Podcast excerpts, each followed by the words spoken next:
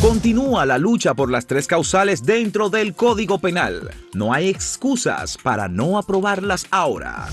Interior y Policía crea mesas de seguridad y equidad de género en cada municipio.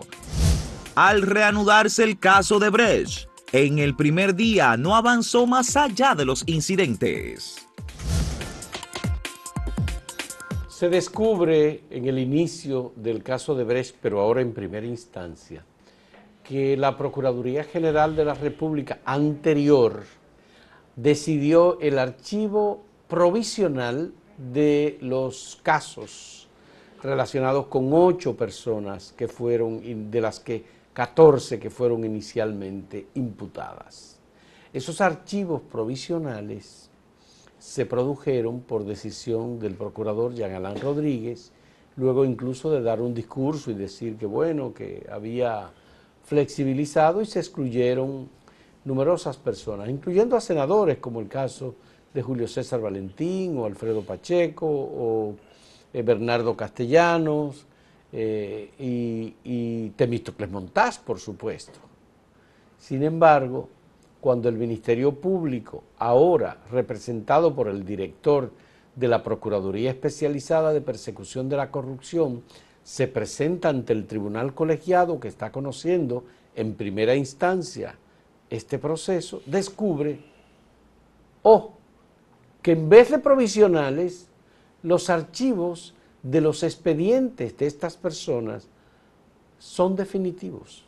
Y eso, por supuesto, que los excluye totalmente y no hay ninguna acusación en contra de ellos y no puede haber vuelta atrás en esta decisión para continuar la persecución de los receptores de los sobornos. Aunque ahora el director provisional de PETCA, eh, el Wilson Camacho, ha dicho que eso se va a analizar y a investigar. Sí, ¿por qué? Y, a ver qué mérito tenía que eso se archivara definitivamente, porque se había dicho que era provisional. Se había dicho que era provisional y así se anunció, pero cuando se produce el archivo, el archivo es definitivo. Nosotros tenemos eh, eh, el acceso, ya hemos tenido a uno de los archivos definitivos de este caso y está sustentado en un artículo del Código Penal. Se siguió, parece el mismo modelo en todos los casos. Es el mismo modelo exactamente en todos los casos. Y por supuesto que eh, el tribunal, Giselle Méndez, la magistrada que encabeza el tribunal colegiado, tomó la decisión de posponer el juicio para el próximo 30 de septiembre. Y el Ministerio Público está eh, recusado, está siendo recusado desde ayer. Los abogados de Víctor Díaz Rúa fueron secundados por los abogados de Conra Pitaluga y de los otros imputados en una impugnación o una recusación de los representantes del Ministerio Público en este proceso.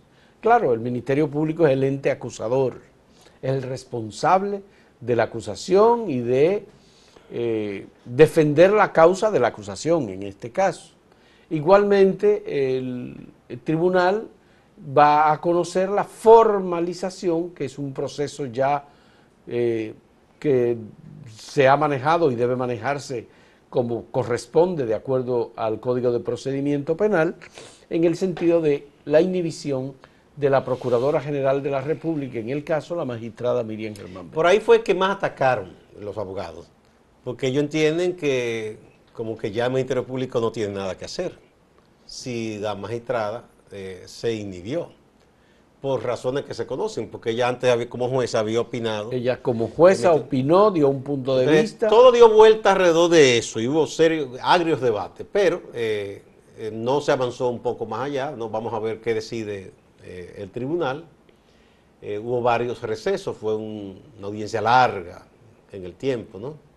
Eh, se dejó participar a la prensa con cierta medida de distanciamiento. A veces se violaba, los mismos abogados uno con otros, se juntaban más de la cuenta, ¿no? Y ella llamaba la atención, la magistrada. pero esa es la situación en este primer día. Vamos a ver cómo siguen las cosas.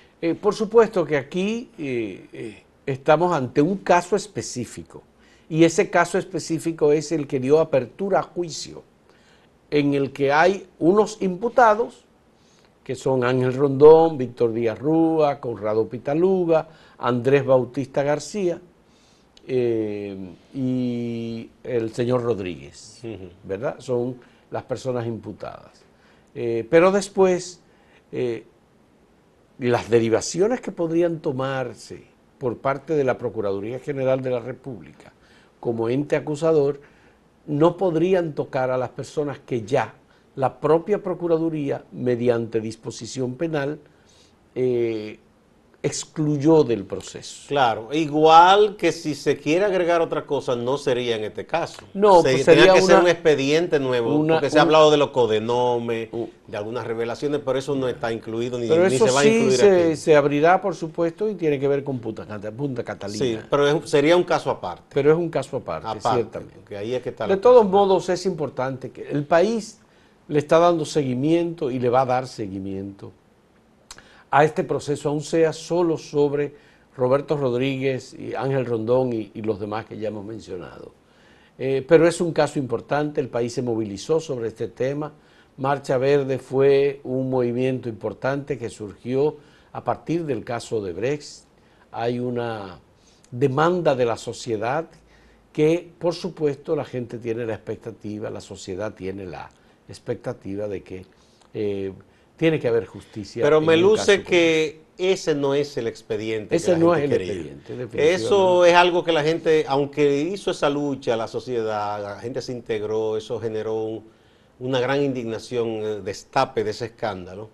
Este no es el expediente, esto no es lo que la gente quería, eso es, mm, si se quiere, bueno, un- ahí está el expediente, hay un caso. Vamos a ver en qué concluye eso. Eh, eh, óyeme, la presencia de Ángel Rondón en este expediente identifica muy claramente a la persona que Estados Unidos y Brasil destacaron como el receptor, el intermediario, el receptor de los sobornos, que es El Ángel El Rondón. problema es que él no ha soltado prenda. Está bien, él no ha soltado prenda, pero ¿Se va a hundir él solo el o va, o va a delatar recurso, gente? el recurso que obviamente tiene en sus manos Ángel Rondón es que una persona no puede ser juzgada dos veces por la misma causa. Por tanto, el Ministerio Público está en la obligación de dar continuidad a este proceso para poder mantener a Ángel Rondón como parte de los imputados. Porque en una segunda ocasión, por estos cargos por los que No se le está jugando, no podría No, no, yo lo que me refiero es que todo el mundo siempre lo señaló antes de que se destapara ese caso. El rumor, no público, pero el rumor en los ámbitos de abogados y, No, de- y todo el mundo lo admite. se Sí, sabía sí. que él era un hombre, era uno de los hombres de maletín más poderosos, influyente, que ha estado con muchísimos gobiernos y políticos, pero hasta prueba en contrario, a él no se le ha demostrado que él pagó soborno, sino que cobró comisión. Y él dice, no, esto es lícito, yo soy intermediario, yo soy un, Yo he tenido, yo era representante comercial una de especie de Odebrecht, lobista, ¿verdad? lobista, él gestionaba proyectos. Tendrían que probarle que ese dinero que él le dio a muchos políticos era un soborno, porque él se escuda diciendo, bueno, yo ayudé a campañas, y mucha gente que ayuda a campañas. Y ahí es que un poco uno ve un tanto flojo ese expediente. Que, o, o no el expediente, la investigación que uno pensaba que se iba a profundizar más.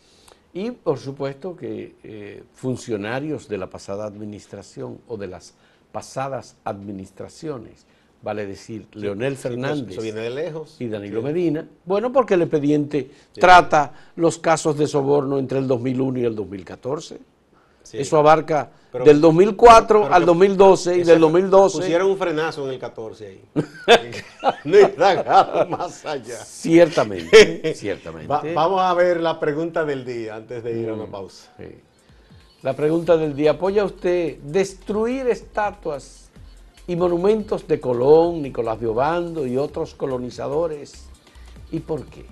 Esto es a, raíz de un trabajo excelente del colaborador nuestro colega Bianco Martínez, que ha destapado toda una polémica en la página de acento. Y como eso se ha estado haciendo en otros países, en Inglaterra, en Estados Unidos, entonces eso ha traído un debate tremendo. Incluso muchos españoles desde la madre patria respondieron muy indignados. No diga madre patria, Gustavo. No, no, madre- bueno, Ese no es un concepto No, no, asimilable. Yo lo asumo, pero asumo que también África es madre patria, ¿verdad? Ah, Porque no, no. Eso es distinto. Exacto. Hacemos una pausa.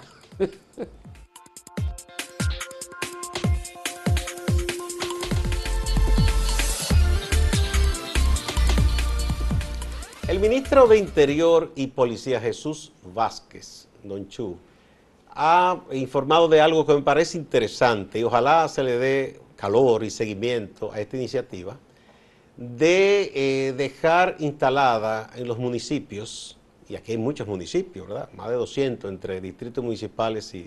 Son 158 municipios, y distritos municipales. Y son cerca de 200, distritos municipales. Eh, unas mesas en que se involucra la sociedad. Mm, son mesas de seguridad y equidad de género. Eh, sí, ese nombre que se le puso, no, se involucra la sociedad con las autoridades yo supongo que ahí está el Ministerio Público, además de la policía.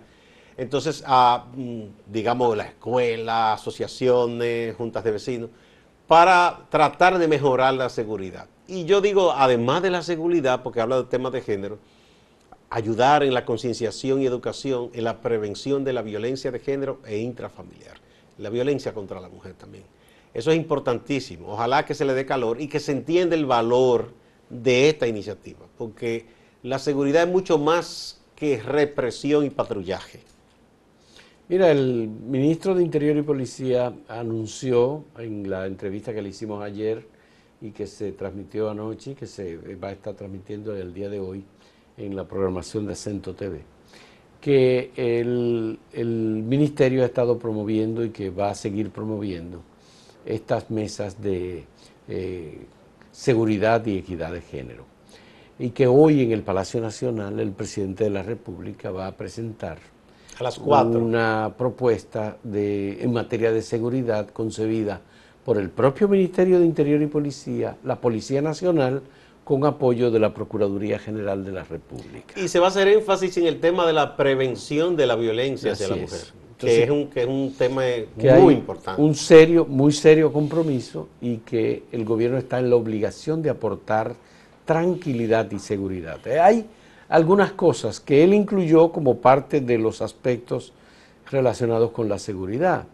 No solamente es la presencia de la comunidad para prevenir el crimen o combatir en, su propio entorno el crimen organizado e identificar a los grupos responsables eh, de la comisión de delitos, sino también casos, y los mencionó como el de los accidentes de tránsito, y dentro de los accidentes de tránsito me sorprendió, pero dijo, mira, ya nosotros hemos controlado eh, en apenas un mes la cantidad de carreras de motocicletas que se hacen en diversos puntos. No estará siendo muy optimista el amigo Chu. Y él dice que están controladas las carreteras. Porque yo me topé el pasado fin de semana en, en un 80%. Eso parecía Daytona ahí en el malecón. Bueno, pues eso dijo, que acaba de... Ah, porque se dio una vueltecita por el malecón. El no, no, pero lo están haciendo, eso es lo que él dijo. Porque el pasado fin de semana, el domingo en la tarde, poco antes de que llegara ya el toque de queda, había unos muchachos ahí, mira, que ni bueno, sí, sí, que están haciendo... Ni Luis Rafael Méndez en su tiempo.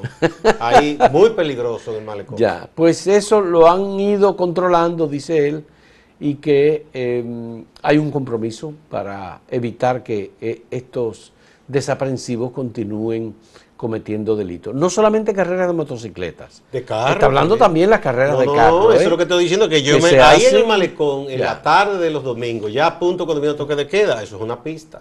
Bueno, y obviamente mueren parte de los participantes, pero también ponen en riesgo a ciudadanos que no interesa andar corriendo ni meterse en esa competencia. Pues sí, eso es parte de la seguridad y qué bueno que el Ministerio de Interior y Policía está ya trabajando en ese sentido y buscando alianzas con la sociedad, porque el crimen organizado, el microtráfico, el narcotráfico, son actividades criminales que afectan muy seriamente a la comunidad, directamente a las familias, a las personas, a los jóvenes, pero requieren del conocimiento y requieren de la presencia y la acción de las propias comunidades.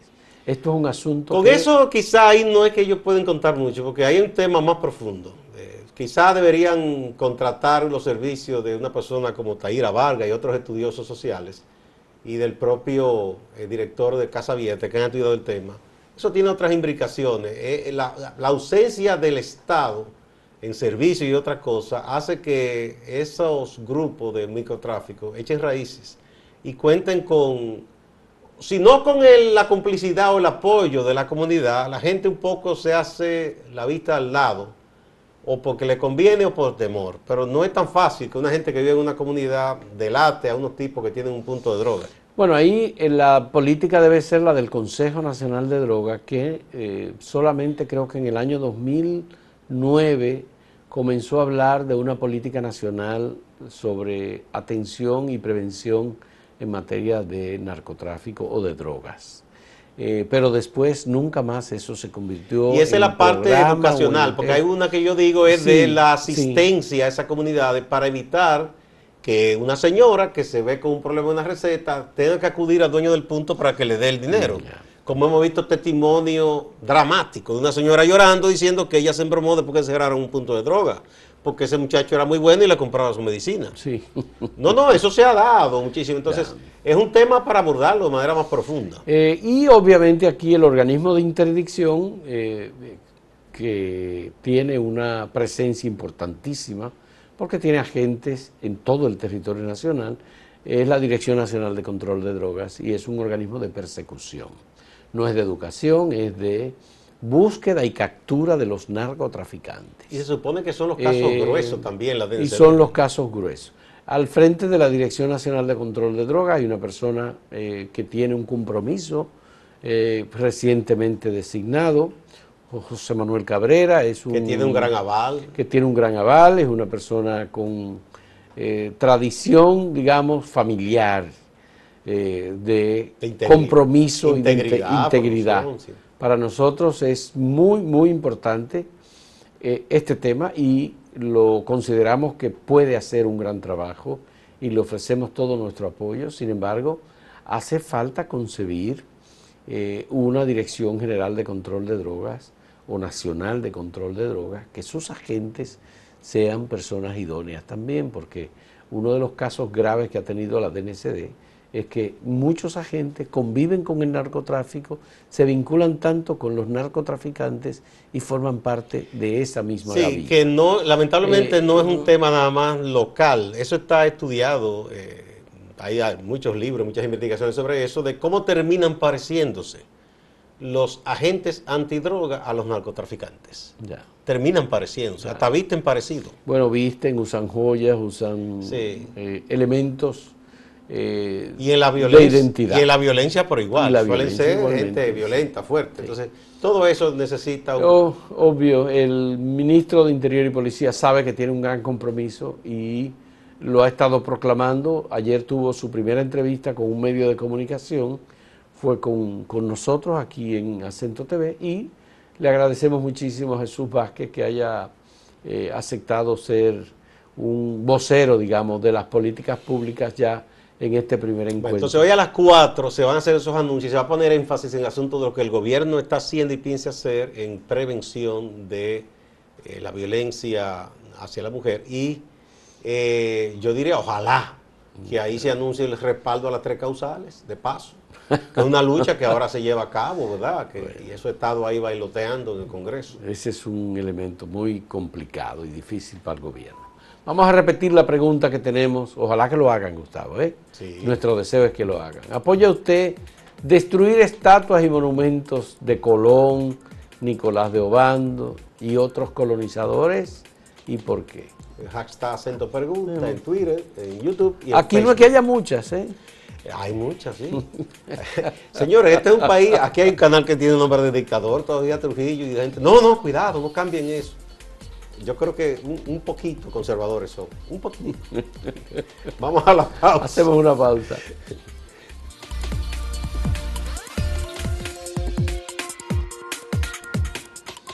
Algunas de las respuestas que hemos recibido para la pregunta que formulamos, eh, vamos a presentarlas a continuación. Eh, Rómulo Hernández dice, sí, claro que lo apoyo. ¿Cómo es posible que honremos a quienes nos defalcaron quienes fueron los causantes de esclavizar y despojar a nuestros ancestros, quienes fueron responsables del saqueo, del genocidio, del holocausto, de la desaparición de una raza, la raza taína. Bueno, escuchado. Y aquí tenemos a Westing Tavares, se dice, no, creo que deben existir para recordar y analizar la historia, sea buena o mala El problema es que en nuestra educación tradicional de historia solo se memorizan nombres y fechas, no se analiza nada. La siguiente es de Marisol 10. No estoy de acuerdo. Es parte de nuestra historia que debe recrearse y remozarse para que las generaciones entiendan que los colonizadores engañaron, abusaron y extinguieron a la raza indígena de esta parte de la hispaniola. De toda la hispaniola. Casey PP dice, lo primero que hay que demoler es el faro y hacer apartamentos para esa gente que vive a orilla del río Sama. Una propuesta concreta. Bueno, muy difíciles. Lilian Men dice, ¿podrían colocarse en parques todas juntas y colocar una placa que cuente la verdad respecto al personaje? Sí, es una especie de momento de infamia. Eso se ha hecho en otros países. Marlin Vázquez Mola dice, por supuesto que no. ¿Y ahora cuál es el plan? Ya. y la siguiente es de Reimi García. Somos lo que somos hoy, por ellos. Y además dice, se están volviendo locos. ¿eh? La matemática es fácil, dice. Lo que tenemos que destruir son los legados de esos personajes, la depredación, el robo y el abuso. Los legados, sí. Y eh, Jennifer Olivero, no, eso es un absurdo. ¿Qué vamos a hacer con Fray Bartolomé de las Casas, Gustavo? Que fue un defensor de la comunidad aborigen. Eh, ¿Qué vamos a hacer con Fray Antón de Montesino? Yo lo pongo entre comillas. Dominico. A esos defensores yo lo pongo entre comillas, porque bien que ah, ellos defendieron supuestamente. La evangelización, sí, Ah, pero los africanos no eran personas también. Bueno, la evangelización. a ellos no les importó que trajeran africanos El discurso de Fray Antón de Montesino y Fray Bartolomé de las Casas es el origen de la protección y defensa de los derechos humanos en la humanidad. Todo eso subrayado y entre comillas yo lo pongo. Sí. Porque bien que estuvieron de acuerdo en que destruyeran África como nada. Vamos a pasar a Máximo Laureano, nuestro compañero en Santiago, que tiene un reporte como cada día importante sobre lo que pasa allí. Adelante, Máximo. Gracias. Retomamos el tema de la cárcel La Isleta de Moca, municipio cabecera de la provincia Espaillat. Un incidente originado el domingo pasado en hora de la mañana dejó como resultado un recluso muerto y uno logró escapar.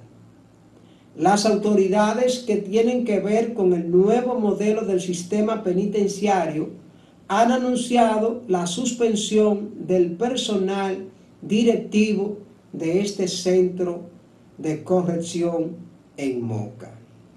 Se trata de una suspensión para realizar la investigación que tiene que ver con este incidente y con las denuncias que han estado haciendo familiares y activistas sociales sobre presuntos maltratos a los reclusos.